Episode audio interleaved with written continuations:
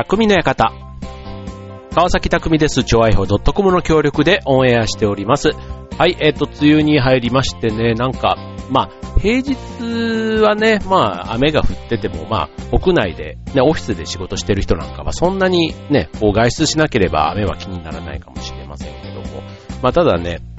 屋外で仕事する人とか、あとは週末予定がある人はね、結構この時期の雨情報、ね、6月とかでも結構イベントをやったりする人がいたりするから、あの、うちの近所でもね、この間の100円商店街、商店街がね、なんか100円でみんないろんな店が、こう、出店というか、出し合うみたいなのがあって、で、本当にあの、うちの地元の駅でやってたやつだったんで、結構それのね、商店会のその主催の人たちはね、もう曇りか、ね、別に晴れを望んでいるわけでは全然なくって、あの、せめて曇りみたいな感じでね、結構あの、ギリギリ、あの、イベントが終わって1時間後ぐらいからね、ちょっと小雨がパラついたみたいな、結構逃げ切った感じで、これはね、主催者の運がいいというか、うん。やっぱりね、こういう感じでやれると、こう、やってよかったなってなるでしょうし、もし朝からね、こう、ザーザーの雨だったら、ああ、もう自分は運がないな、なんてね僕だ、僕の場合だと思っちゃったりするんですけど、この間は、うん、よかったなとか、そんな風にも思いますけども、まあこの時期ね、結構だから、あの、予定がそういう天候でね、変わるってはもう分かっちゃいるけど、なんかね、結果往来のところでいつも、あの、一喜一憂するそんな季節がこの梅雨の時期かななと思うんですけども、はい。でもね、僕はね、結構あの、予定が、まあ、自分の予定ね、相手がいる予定だとなかなかね、雨だからって言ってこう、なくならない予定も結構多いじゃないで。まあ、自分の予定だったら、例えばまあ、買い物に行くとか、あと車を出すのもね、まあ、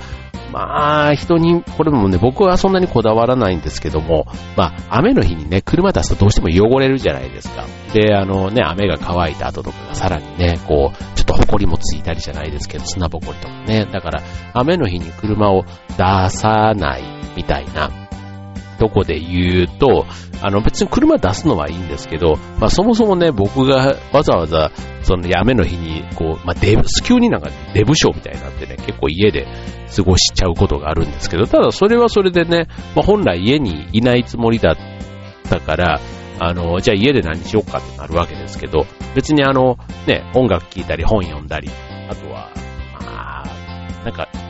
断捨離みたいなことをしてることが多いかな。なんか、こう、この時期だったらちょうど衣替えの季節だから、ね、えー、冬物をようやくね、えー、しまったりだとか。でもこれは来年は、来年こそ着ないなとかね。もう気づいたらなんかもう10年以上着てたなとかね。なんか写真を見ると結構同じ時期にね、なんか同じ服を着てるみたいなのがこうね、たまにこう出てきたりすると、俺これ15年も着てたのみたいな、なんかそういうのとかを、あの、捨てたりとかね、なんかそんなことを、あ、今日はそれはそれでいい一日だったな、なんて思って終わることが多いんですが、はい。じゃあちょっとあの、話を変えまして、あの、最近、まあ、8月の、えっ、ー、と、234でね、劇団の20周年公演が、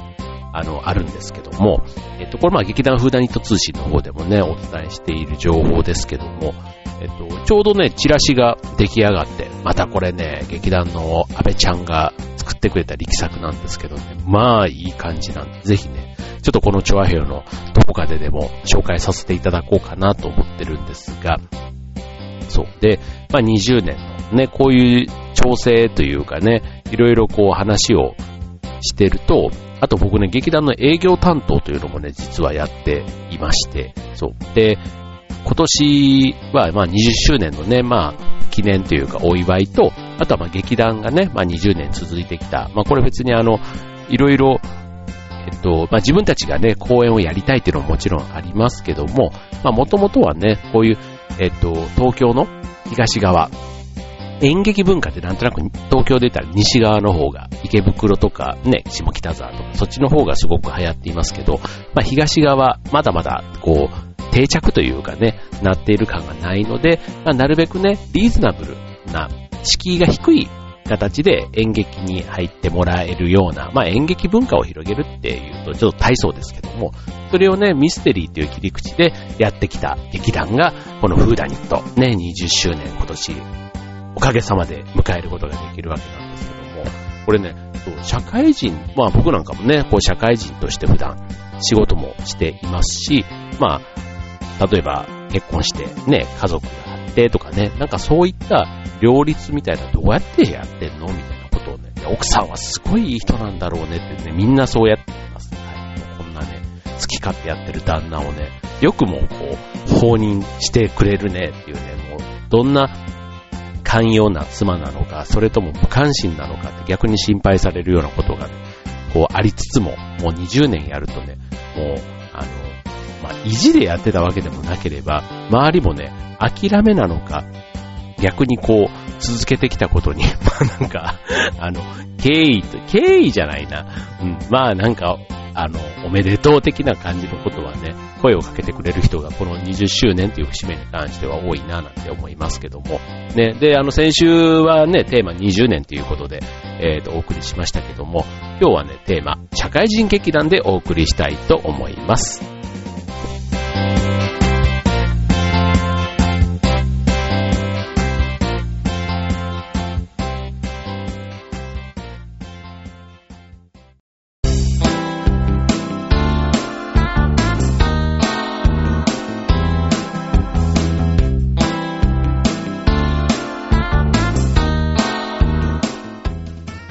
はい、えー、今日の匠の館はテーマ社会人劇団でお送りいたします。はい、えっ、ー、と、今日もね、えっ、ー、と、朝収録でやっておりますので、なかなか調子が良いんですけども、あの、調子がいいって夜収録が悪いわけでもないんですけど、と、やっぱりね、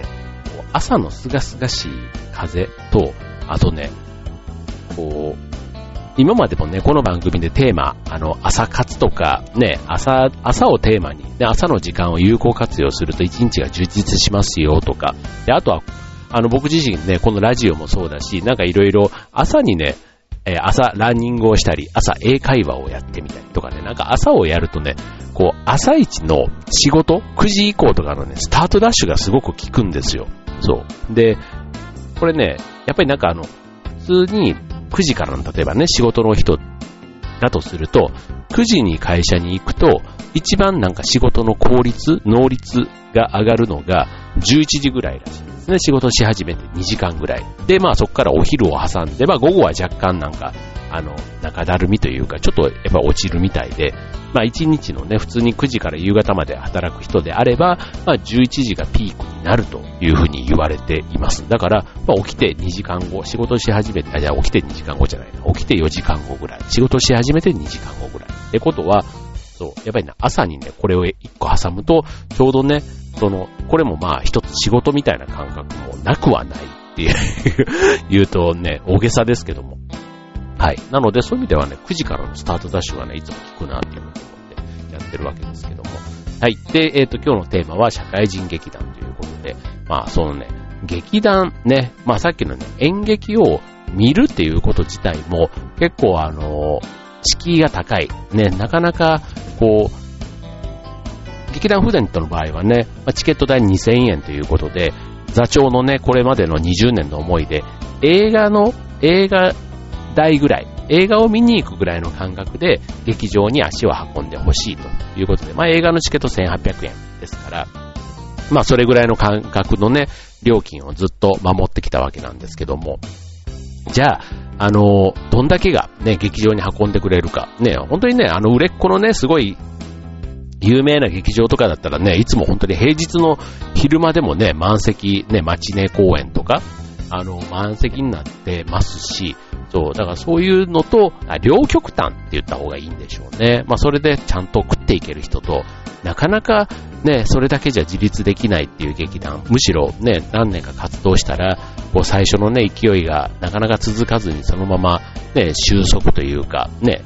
えー、なくなってしまう劇団っていうのも多くあると聞いています。はい。で、今日はね、その社会人劇団って言ってもね、まあ劇団全体の話ではなくて、まあ僕みたいにね、こう、一個人としてね、演劇をするっていうことについて、ね、えー、まあ、興味はあるけど、なかなかね、みたいなところまでもし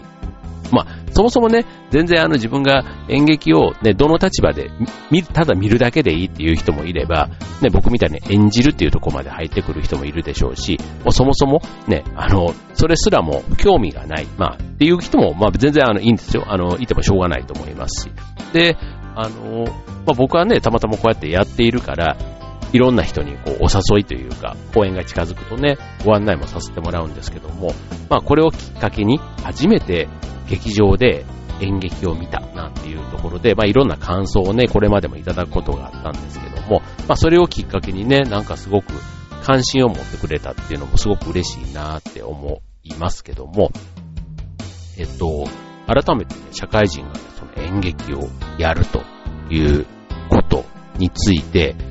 うん、どうでしょうね。なんかハードルはやっぱりね、あの、高い感じなのかな。まあ学生時代にね、やっていたっていう人も結構僕の周りでもいますね。演劇部に入ってたとかね。ただね、社会人になって続けるっていうとね、やっぱりいくつかね、ハードルがある。うん、高い。で、あとは社会人になって、まあ、やりたい演劇の方面で言ったときに、僕の周りの、あの、で言うとね、まあ、例えば照明とか、ね、舞台監督みたいなことも、えっ、と、演劇のね、当然大事な役割ですので、まあ、そこをね、えー、仕事と並行してやりたいっていう人ももちろんいます。あの劇団の中にもね、もちろんいますけども、まあ、大方の人がね、やるんだったら役者をやりたいんだろうな、というふうに思います。まあ、一、あの、いきなりね、こう演劇自体が好きで自分が表舞台、スポットライトを浴びる側ではなくて、その演者をサポートしたいっていうね、裏方志望の人、ね、受付だけを手伝ってくれるメンバーもね、劇団のサポート、サポートしてくれる中にはいますので、はい。まあそういうところはね、あの、個人個人の、あの、希望というか、そういう意味で、うちの劇団のなんかバランスはいいんだろうななんてずっと思うんですけども、まあでもね、外から入ってくる人、やっぱりね、役者っていうところに何らか興味を持っている人が多いなっていうのが自分があの、今の劇団にいる中で感じることなんですけども、じゃあどうやったらね、演劇始めることができるのかな？全然そのね、えっと、劇団とこう、コネクションというか、ね、つながりがない人なんかは、まあ、例えば東京に住んでるとね、もう社会人劇団も山ほどありますよ。で、劇団のレベルって言ったら変ですけど、まあ本当にね、セミプロみたいな劇団から、えっ、と、アマチュアというかサークルに近いね、あの、みたいなところもあるでしょうし、あとはなんかコンセプト、ね、えっ、ー、と、年齢が例えば年配のね、おじいちゃんおばあちゃんクラスじゃないですけど、そういう人たちを対象にしているものもあれば、あとはその、演目かな、いわゆる劇場でやるところもあれば、朗読劇みたいなものをテーマにしたりとか、ね、いろんなそういうテーマごとに劇団はある。ね、そういう意味ではフーダニットの場合はミステリーというのをね、テーマにしている劇団ということになるわけですけども、えっと、まあ、自分がやりたいことをやるっていうんだ、やるときに、まあ、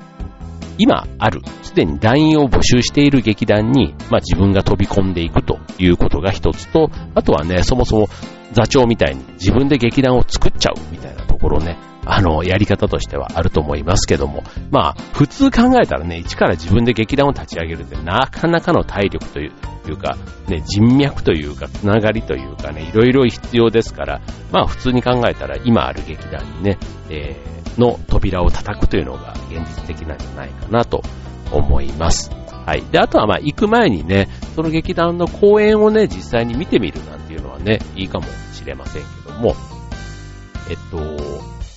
うん、と思います。で、ね、それで、あ、こういう演劇なんだ、芝居なんだ、ね、役者の雰囲気とか劇団の雰囲気なんかもね、こう公演が終わったロビーの雰囲気とかからも、なんとなくこう感じる、取ることがね、できますし、あとはね、こう、公演をやるときにね、チケットのノルマみたいなところなんかもね、やっぱりこう気になるというかハードルが、呼ばないと結構自腹でね、こう、ね、小屋代というか、劇場代とかね、音響照明、チケット、チラシ、ね、あとは衣装だ、なんだとね、ああると、いろいろやっぱりね、稽古時間とかね、どうしてんだとかね、いろいろこう気になるところがあると思いますので、今日はね、そんなところをね、一個一個、ちょっと紐解きながらご紹介したいなと思います。ちなみにね、あの、いい趣味だねって言われることがあるんですけどもね、これ趣味だとね、続かないと僕、あ、趣味はね、いいんですよ。あの、えっ、と、趣味を全然否定するわけじゃないんですけど、劇団をね、趣味っていう感覚でやるとね、あの、そこはね、痛い目合うっていう感じかな。そう。なぜなら、あの、役をもらうと、それはね、死んでも守らないと、もうね、そう、もうね、これの恐怖感というか、そこに穴を開けれない。もう病気だろうが事故だろうが、もうそれで穴を開けたら、もう全員に迷惑がかかるのと、あとは代役がまずね、いないんですよ。ね、よくあの芸能人のね、ああいうやつとかで、ね、すごくあの病気だとか、なんかあとは、あのトラブルとかでね、降板したとかね、そういったのがあった時に、代役をね、務める話とかあるじゃないですか。ね、そういうのが、ね、大きな劇団とか、ね、しっかりしたプロダクションというかね、プロデューサーがやってるようなところだったらまだしも、社会人劇団の場合はね、そこのまず、キャスティングに関してはかなり綱渡りでいきます。まあでもね、社会人だからって言ってね、別にあの、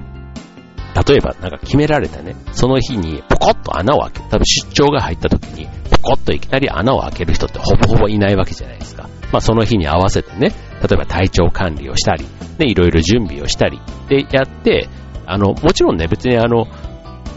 ね、例えば出張に行くにしても、出張の準備とかね、やっぱりプラスアルファでなんかやることってあるじゃないですか。なんかそれに結構近い感覚で、気が張るっていうね、緊張感なんかもね、こう一緒だし、ただね、趣味は僕はね、趣味は別に自分の判断でやらなくてもいいってできるもの。だからマラソンなんか僕は結構そう、もう完全に趣味ですよね。そう、別に記録を狙うわけでもなければ、例えばマラソン大会申し込んでも、ね、なんか、あ、土砂降りの日だったらもう今日、ちょっとお金もったいないけど、チケット、あのね、参加費払っちゃったけど、もう今日はやめた、みたいな風にやめるのは、やめれるのは趣味だな。うん。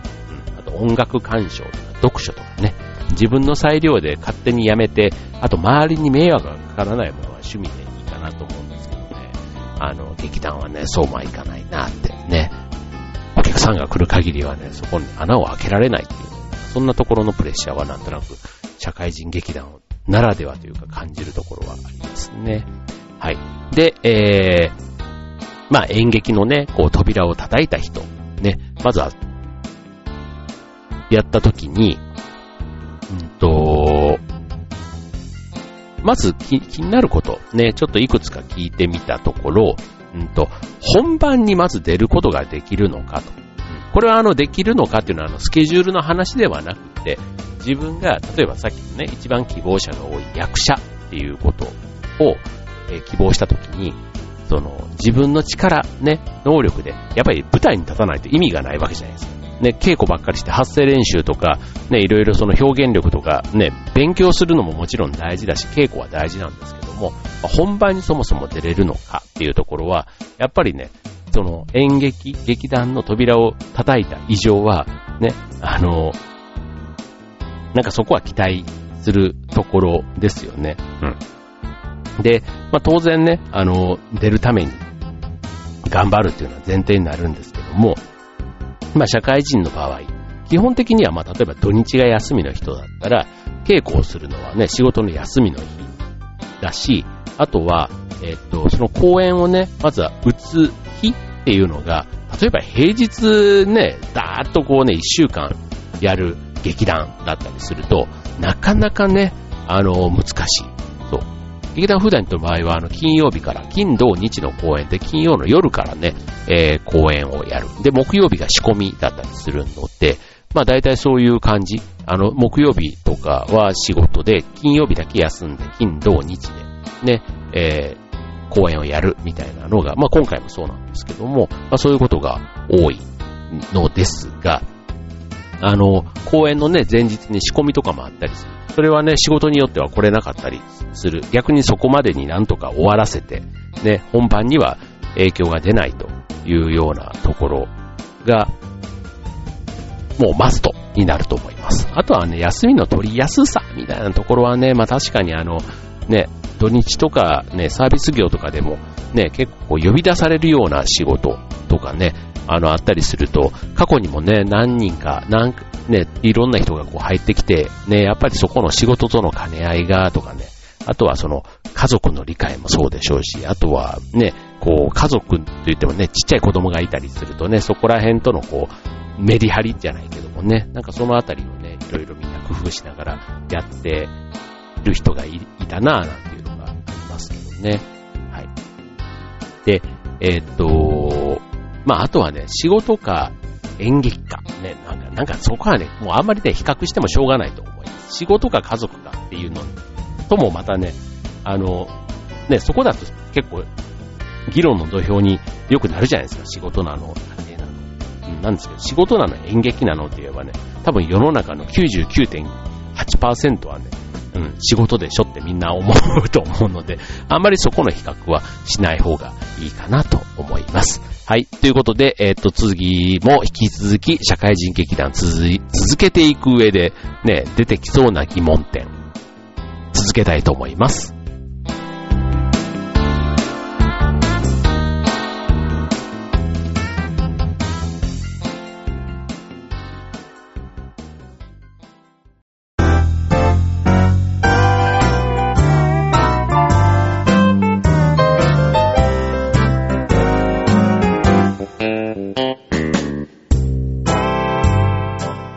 はい、えー、今日の匠の館は社会人劇団テーマにお送りしております。はい。まあ自分もね、こう、続けてきたからこそ、なんとなく自分の実感をね、こう言えるテーマで、今日は喋りやすいです。そういう意味ではね。はい。で、えー、続いて、ね、まず自分は本番に出れるのかというのが一つ目。で、次気になること。えー、稽古にそもそも出ることができるのかということですね。はい。いきなり本番に出るわけにもいかないから、その前には稽古をしなければならないわけで。もちろんね、自分一人でできることもありますけども、あの、うん。だし、例えばあの、稽古に全く出なくても、本番に出る場合っていうのもね、まあ、なくはない。ですけども、えっと、まあ、ただ、そういうね、稽古に出ないってことは、本当になんか、一言だけ言うとか、あとは、なんかエキストラみたいにね、ただ存在しているだけでいいとかね、なんかそういう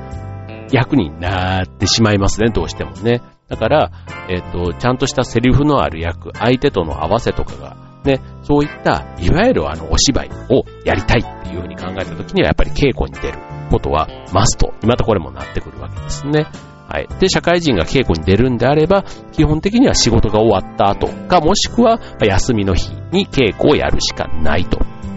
いうことなので、まあ、基本社会人劇団で言うと、このあたりのスケジュール調整が前提になってくるということなんですね。まあ、一般的にね、まだあの土日が休みだったりするから、まあ、土日をね、中心に稽古が組まれて、ね、あとは平日の夜もまあ来れる人だけみたいな感じでね、いわゆる抜き稽古みたいなことを、あの本番1ヶ月前ぐらいになるとね、やって、自分なんかもちょっと飲み会のね、回数をちょっと減らしたりして、あの、ちょこちょこ参加するようにしてますね。で、あとはこれね、自分の、こう、えー、出番の多さとかね、あとはその相手役とのその、合わせの必要性みたいな。例えば相手が、こう、初めて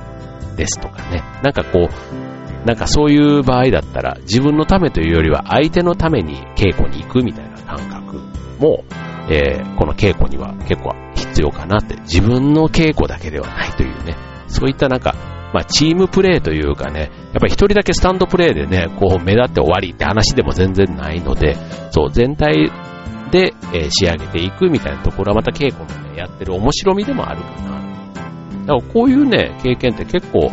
あの、別に劇団のその公演のことだけじゃなくって、社会人として、ね、なんか仕事でもいろんなプロジェクトのチームだとか、ね、自分の所属のチームとか、ね、いろんなチームの中でそういうね、時間を決めて稽古をしてて、これ別に仕事でやってることと実は変わらないから、社会人としてのこう基礎ができてる人は、基本的にはね、演劇って僕はできるんじゃないかなって思ってます。はい。で、まあ、あとね、その人前で演じるってことに対してもね、そこの興味関心があって、劇団の扉を叩いたとこまでね、そこまでの行動力があるんだったら、まずは一本ね、自分でしっかりスケジュール管理をして、稽古も出て、本番にも出る。ね。たとえね、演技力が身につかなかったとしても、その努力をしてるところをね、認めてくれるのもまたこれもね、社会人劇団の良さかななんて。ね、特にあの、看板役者がね、いるような、そういう、あの、劇団だったら別ですけども、大概の場合はね、いません。うん。でね、あとね、面白いなって思うのが、こうね、演技が下手っていうのはね、意外とお客さんからわからないですよ。そう。むしろ、演技が下手に見える演技をしてるように見えるっていうのがね、またこれ不思議なもんで、そう、だから、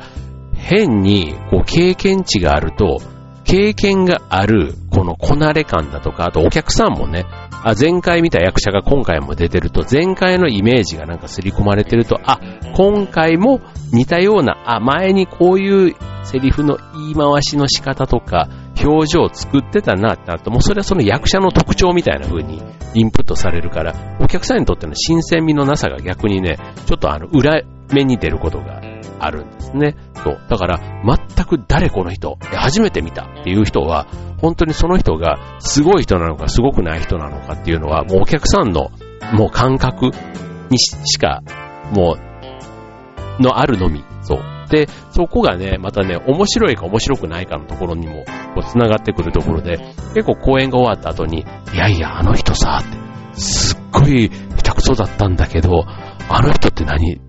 どういう人みたいな感じでこう聞かれたり、でもその下手くそっていうのが、その、すごく雰囲気は合ってるんですよ。ぎこちないというか、セリフを例えば噛んだりしてるのも、わざと噛んでるんじゃないかっていう風に見えるっていうのが、なんかやっぱりね、そこにこう自然というかリアルというか、うん、あるんだなっていうふうに思いますね。そこはね、新人さんゆえの強みというか、うん、なんだろう、なんかそこはね、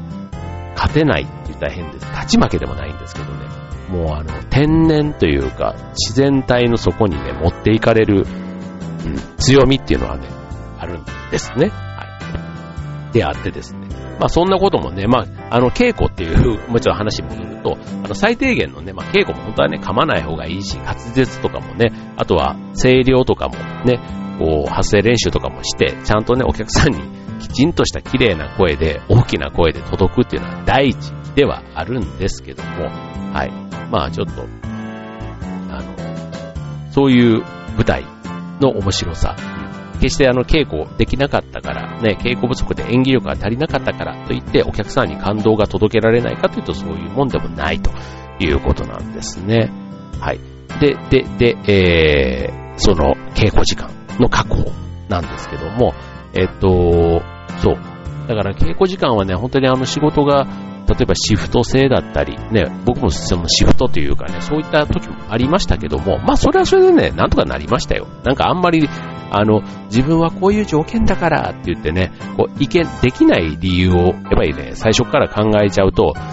やりたいことをね、その、門前払いしてしまうことにもなるので、はい。まあ、かといってね、そんなにあの、演劇やろうというか、演劇命みたいな風にして、やっぱりこう仕事もプライベートも何かを犠牲にしてっていうとこまでやっちゃうと、多分どっかにね、しわ寄せというか、うん、精神的、体、まあ体力的というよりは精神的か、にきつくなってしまうかもしれないので、まあその辺をね、こう計画的にやっていく必要はあるかなと思いますね。ただね、この稽古時間ってことだけで言うと、当然、あの時期にもよりますけども、本番が近くなってくると、他のね、趣味みたいなもの、例えばジムに行くとかね、そういったことはね、かなり減りますね、いつも。そう。だから、うん。とか、あと自分主催の飲み会をあまりしないとかね。そう、なんかそういうので、あの、自分の時間のコントロールっていうのはね、必要になってくると思います。はい。で、あともう一つ、ね、これもね、よく聞かれます。あの、本番が終わった後にね、よくあんだけセリフ覚えられるね、ということなんですけども、えっ、と、はい、えー、セリフ、ね、えー、確かに、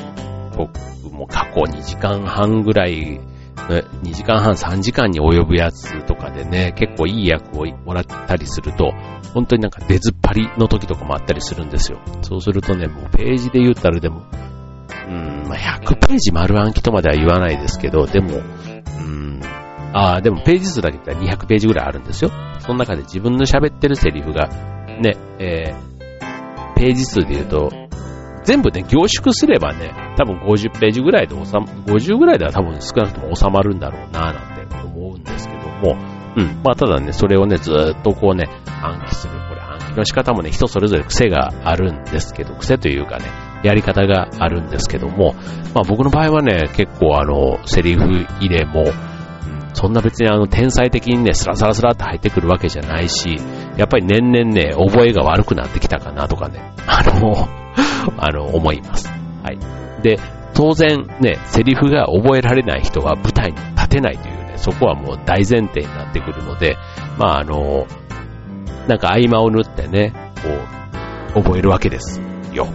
まあでも、これもね、新聞だとか雑誌とかね、ああいうのを読む時間がある合間をと、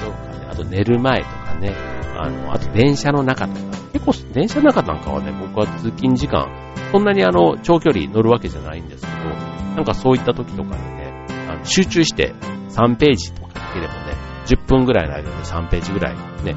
あの、繰り返し2回ぐらいとか読むと、それはそれで結構ね、地立もみたいなところで良かったなっていうふうに思いますね。あとは、まあ家ではね、あんまりね、やらないようにしてました。昔は子供がちっちゃい時とかね、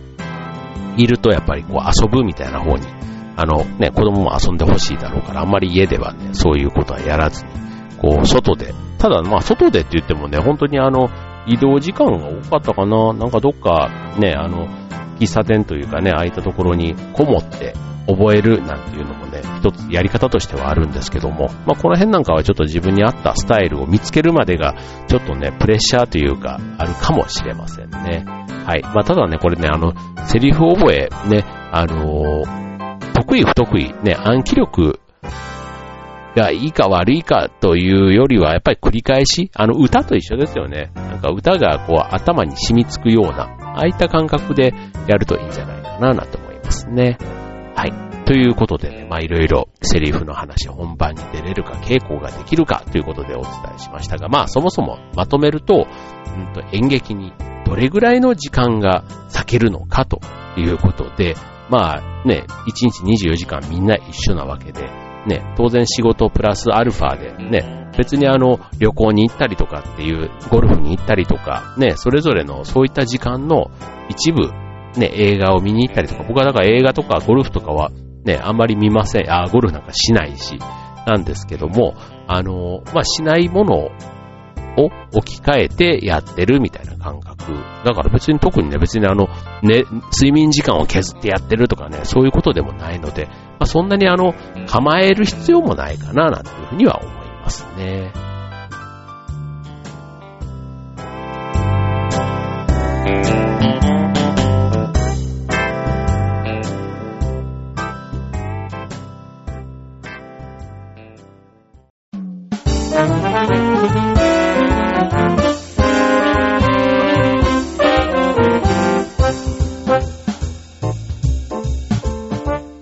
いということで今日は社会人劇団テーマにお送りしました。まあ社会人劇団というよりはね、まあ社会人劇団に入った時に、えっと、どう、どんなことが心配ですかみたいな、まあそんななんかちょっと、えー、話になってしまいましたけども。はい。まあ、まとめますと、まあ社会人はね、まあ別にそんなに暇なわけでもないという中で、またあえてね、演劇というね、責任のある、うん、まあ趣味というかね、活動。さっきのね、こう、任命ね、キャスティングされたりすると、それはね、もう死んでも果たさないと、そこはね、劇団のメンバーを裏切るね、会社の人には別になんか迷惑かかる話ではないですけども、やっぱり、ね、人としてのね、信頼は相当ね、そこに穴を開けるとかになっちゃうとなりますし、なんといってもね、来てくれるお客さんに大迷惑をかけてしまうというね、そんなプレッシャーがある活動かなとは思っているので、はい。まあ、それをね、あとはね、感動を届けるためには、やっぱり自分の時間をそれなりに捧げる必要があるというところ。だからそこと、ね、そこまでして本当にやりたいのかっていうところの情熱みたいなところのバランスなのかななんて思いますね。はい。まあ、ただね、あんまりね、こう、あの、ね、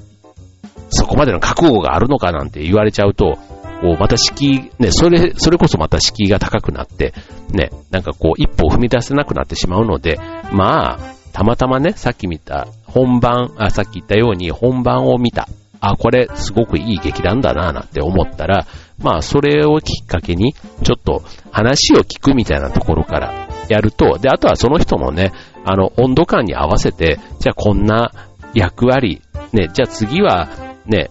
本番ではなくてちょっと裏方から様子見てみるのとかどうとかね、そういうふうに自分に合ったスタイルをね、進めてくれる劇団もたくさんあるかなと思うので、まああんまりね、その辺でこう、あの、一歩踏み出すのに、こう戸惑わない、躊躇しないでほしいな、なんていうふうに思いますね。まあ少なくともね、えっ、ー、と、今日この放送ね、別にあの、劇団志望者ばっかりが聞いているわけではもちろんないとは思うんですけども、はい、劇団フーダニット通信のね、えー、リスナーの皆さんがもし聞いてくださって、ね、またあの、演劇